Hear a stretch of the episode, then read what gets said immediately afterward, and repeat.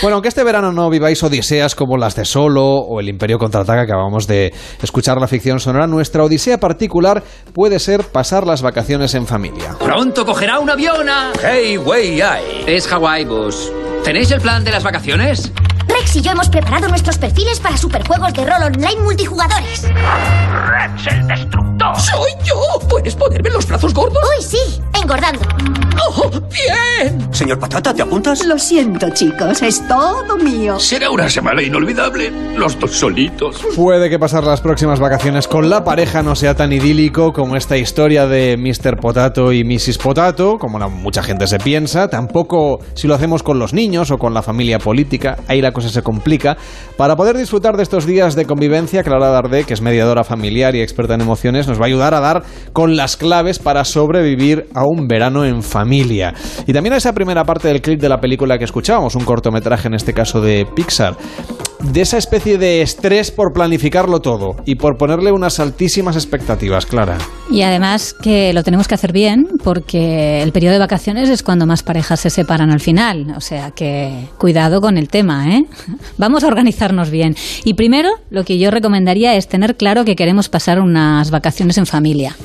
Porque a veces... Pero a veces no queda otro remedio. Ya, ¿eh? ya, ya, ya. No, pero, ¿cómo decir? Estoy convencido de que lo que voy a hacer lo voy a hacer con ganas. Eso sería la, primera, la primera ley de las vacaciones en familia. Y también pensar que vamos a descansar, o sea, no vamos a hacer un, ah, un viaje de aquellos que volvamos más cansados que nos hemos ido. ¿eh? Es importante también preparar dónde nos iremos y con quién, ¿eh? porque a veces se apunta gente de última hora y a lo mejor no te apetece tanto estar con ellos como en, otras ocasiones. O hay visitas inesperadas. Exacto. Luego hay un tema muy curioso, porque claro, uno se va de vacaciones y la gente que veranea más o menos siempre en el mismo apartamento, en la misma casa en, el campo, etcétera. Si va con niños, luego los niños hacen amigos. Claro. Y si hacen amigos. Quieren volver. Quieren volver, pero a veces también vienen los padres de los hijos, o sea, los padres de los amigos de tus hijos. Sí. Y tú no los has escogido cogido. Y, a lo mejor no te gusta. Y se quedan a cenar. ¿Y entonces qué hacemos? Pues eh, mm, tenemos que tener mucha educación, eso para empezar, ¿eh? porque a veces, eh, bueno, lo importante es relajarse y no tener las mismas expectativas que en invierno. Yo creo que en verano todo el mundo tiene que estar más relajado, no en el sentido de pasar las vacaciones, sino en el sentido de aceptar muchas más cosas que en invierno seguramente no aceptarías.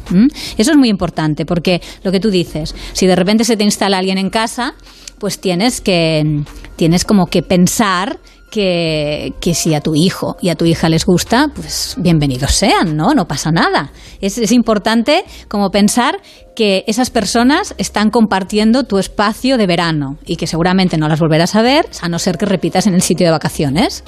Pero, ¿qué, es importante de eso? Pues que mm, esos padres y esas madres van a estar pues los 15 días contigo y, y eso va a quedar ahí. O sea, mejor llevarlo con buen humor. Exacto, el humor sobre todo. Muchas veces en, las familias se establecen roles. Sí, eh, Es evidente y sobre todo con los hijos, el poli bueno, el poli malo. Hay eh, a lo mejor la posibilidad de que eso se relaje un poquito en las vacaciones para, relajar también el ambiente y que esas 24 horas todos juntos en un apartamento de playa o, en la montaña eh, pues no sean tan tensas a lo mejor. En general nos cuesta mucho cambiar los roles, a no ser que pasemos por una terapia o mm, por algún trabajo personal, ¿eh? porque si no seguimos ejerciendo la misma, mm, a ver, la, misma interpretación, si le queréis decir ¿eh? de esa manera, la misma interpretación de cómo veo las cosas y cómo vivo la vida. Sí que es verdad que estás más relajado porque estás descansando, pero a veces descansar es una cosa que no sabemos hacer y entonces eso nos provoca más estrés todavía. ¿Eh?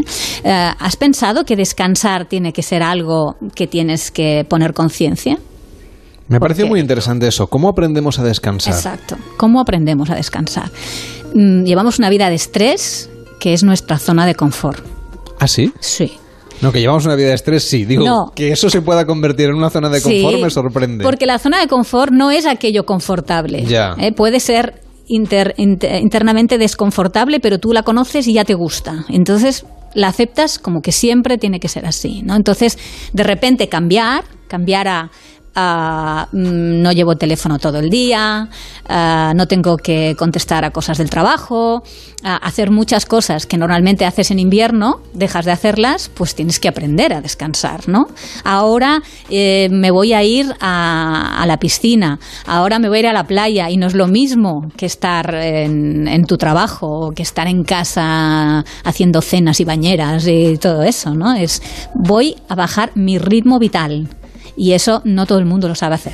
Yo no sé si es buena idea lo que hacen algunas personas de, bueno, trabajar intensamente, porque además muchas veces antes de irte de vacaciones, según qué oficio tengas, tienes que acabar mil cosas para poderte ir tranquilo, etcétera. Y al día siguiente, plan, como, como turn on y turn off, ¿sabes? Sí. Como, como cambiar completamente de Sí, la noche al día y, y pasar al relax absoluto. No sé si deberíamos hacerlo progresivamente o ya es buena idea tirar el móvil, apagarlo, dejarlo en un cajón y que pase lo que sea en el mundo. Yo creo que no es buena idea. Yo creo que igual que tenemos que hacer una adaptación para volver al trabajo, también tenemos que hacer una, una adaptación a frenar, ¿eh? a frenar y a, y a saber descansar, ¿no?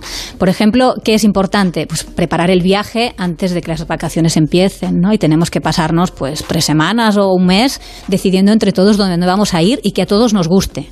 Porque si no ya tenemos los dramones de que papá y mamá han decidido dónde vamos y los más pequeños no tienen ganas de ir ahí. O al revés, solo vamos a atender las necesidades de nuestros hijos y entonces el padre y la madre se lo pasan bueno, Fatal. fatal y se aburren y entonces están como de, yo qué digo, eh, O sea, hay que buscar un sitio que, más ¿no? o menos haya cosas para todo el mundo. sí, y que todo el mundo tenga ganas de ir ahí. ¿Eh? Es importante, o sea, Y si no concitamos ese consenso... claro, hay que encontrarlo, por eso digo que hay que hacer- empezar antes. Se puede hacer por turnos, es decir, pues este año eliges tú, el año que viene elijo yo, o no sí, es buena pero idea. mm, yo creo que hay un- muy buena oferta para atender las necesidades de todos los miembros de la familia. ¿eh? Hay desde campamentos donde hay actividades para adultos y actividades para niños, donde hay actividades que pueden hacerlos todos juntos.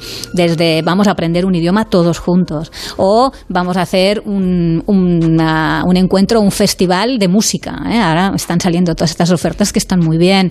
O de yoga, ¿eh? porque también hay para conocerse y meditar en familia. Esto me- es una oferta muy bonita.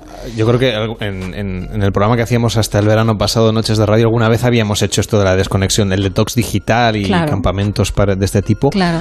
Yo ahora pensaba en las familias, en los matrimonios o las parejas en este caso, que viven esa, ese primer verano otra vez sin niños. Es decir, en el que los niños ya no son niños, Ya.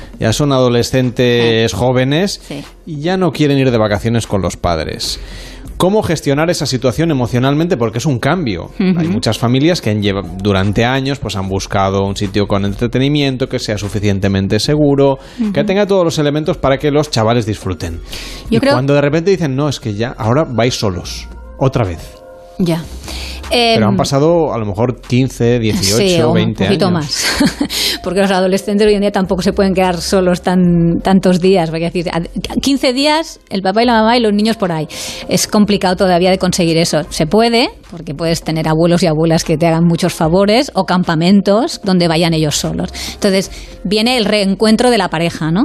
El reencuentro de la pareja acostumbra a ser muy duro, porque mm, eso, lo que tú comentabas, hace muchos años que no lo hacemos, y es como reconocerse ¿eh? y reencontrarse mm, con tu pareja. Entonces, también los especialistas recomendamos dejar los problemas en casa. Eso también es muy difícil. ¿vale? Pero, pero se puede conseguir. ¿Por qué? Pues porque cambias de lugar, porque te tienes que tomar la vida de otra manera y tienes, sobre todo, yo creo que es importante hacer una charla la pareja para pensar cómo vamos a encarar esos 15 días, ¿no? Eh, por aquello que nos enfadamos habitualmente, pues mirar de ser más suaves. Por aquello que no toleramos del otro, pues me relajo y a lo mejor no le critico todo lo que deja de hacer o hace en casa, ¿no? Cosas de esas que yo creo que es ah, importante previamente hablarlas. Me ha gustado eso que dices de ser un poco más transigentes y relajados. Hmm. No sé si esta, esta nueva orientación que le podemos dar a nuestra vida en vacaciones, Hmm. si luego sería bueno también aplicarla a la vuelta. Porque quizá descubrimos que es viviendo un pelín más relajados, yo ahora hablaba de la dinámica de pareja, por ejemplo, o de, de la dinámica familiar. Si nos damos cuenta que a lo mejor podemos dejar pasar por alto ciertas cosas, si eso lo aplicamos luego en septiembre, también es buena idea o no. Sí, claro o que es cuando buena volvemos idea. otra vez a la vida normal, eh, hay que volver a exigirle al otro el compromiso debido. Yo creo que es buena idea buscar puntos y momentos del día. Sobre todo se puede aprender a hacerlo en, en vacaciones. Por ejemplo, de nos vamos a la playa, nos vamos a hacer un taller, nos vamos, pero en, por ejemplo, el mediodía, aquella siesta que va muy bien, pero que no tiene por qué ser siesta, que puede ser el momento de hacer una lectura o de mirar a alguna cosa que me apetezca que a lo mejor no pueda tener por qué ser una película, sino que puede ser algo pues eh, relacionado con el yoga, o sea, encontrar un momento al día donde haya relax. Y ese relax, si conseguimos ah, pues ah, estar contentos con, e- con ello y estar ah, pues mm, aprender la relajación, después lo podemos aplicar en, en invierno. ¿eh? Quiere decir pues que todos en familia, a lo mejor después del baño y después de la cena, pues leemos un cuento todos juntos, ¿no? Eso mm, baja los ánimos y nuestros hijos más pequeños pues pueden mm, entrar en el sueño. De manera que mm, después de las vacaciones en familia no necesitemos unas vacaciones de la familia. Exacto, exacto. Que tampoco es mala idea, según cómo, irse de vacaciones la pareja por separado, aunque sea algunos días. Yo creo que siempre lo he apoyado, que mm, nosotros a nivel individual tenemos que tener nuestro tiempo y nuestro espacio. Entonces, no me parece nada malo que una mujer y que un hombre cojan y se vayan con sus amigos y con sus amigas a hacer un viaje, como mínimo una vez al año. Y eso no quiere decir que tengan que ser 15 días, pero un fin de semana largo, como que cojo el viernes y cojo el lunes y me voy cuatro días con las amigas o con los amigos. Yo pienso que eso es importante porque cuando un ser humano tiene su espacio vital, después tiene más ganas de encontrarse con la pareja y de volver a redescubrirla. Y cultivar algún hobby, ¿no? Por ejemplo, Por esa sería la yo otra si no trabajas este verano me gustaría, no sé, aprender a tocar el piano como el pianista que tenemos aquí en Onda Cero. Buenas tardes. ¿Qué tal? Buenas tardes. Buenas tardes, ¿cómo, cómo están? Yo muy bien, ¿y usted? Ah, ¿Nos bueno. interpreta alguna pieza para llegar al Sí, boletín mejor de porque, las 10? mejor porque hablando no, no, no, no, no es virtud que tenga yo, en cambio tocar sí que toco bien. ¿Qué quiere que le toque? No sé, algo que esté de moda. Ay, esto Pues mira, misma. A ver.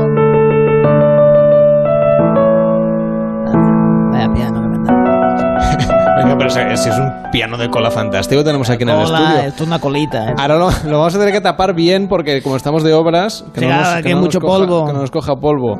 ¿Y tiene éxito eh, el despacito de Luis Fonsi? El en- de Luis Fonsi en- sí, el mío no. Ah, no le iba a decir en piano, no.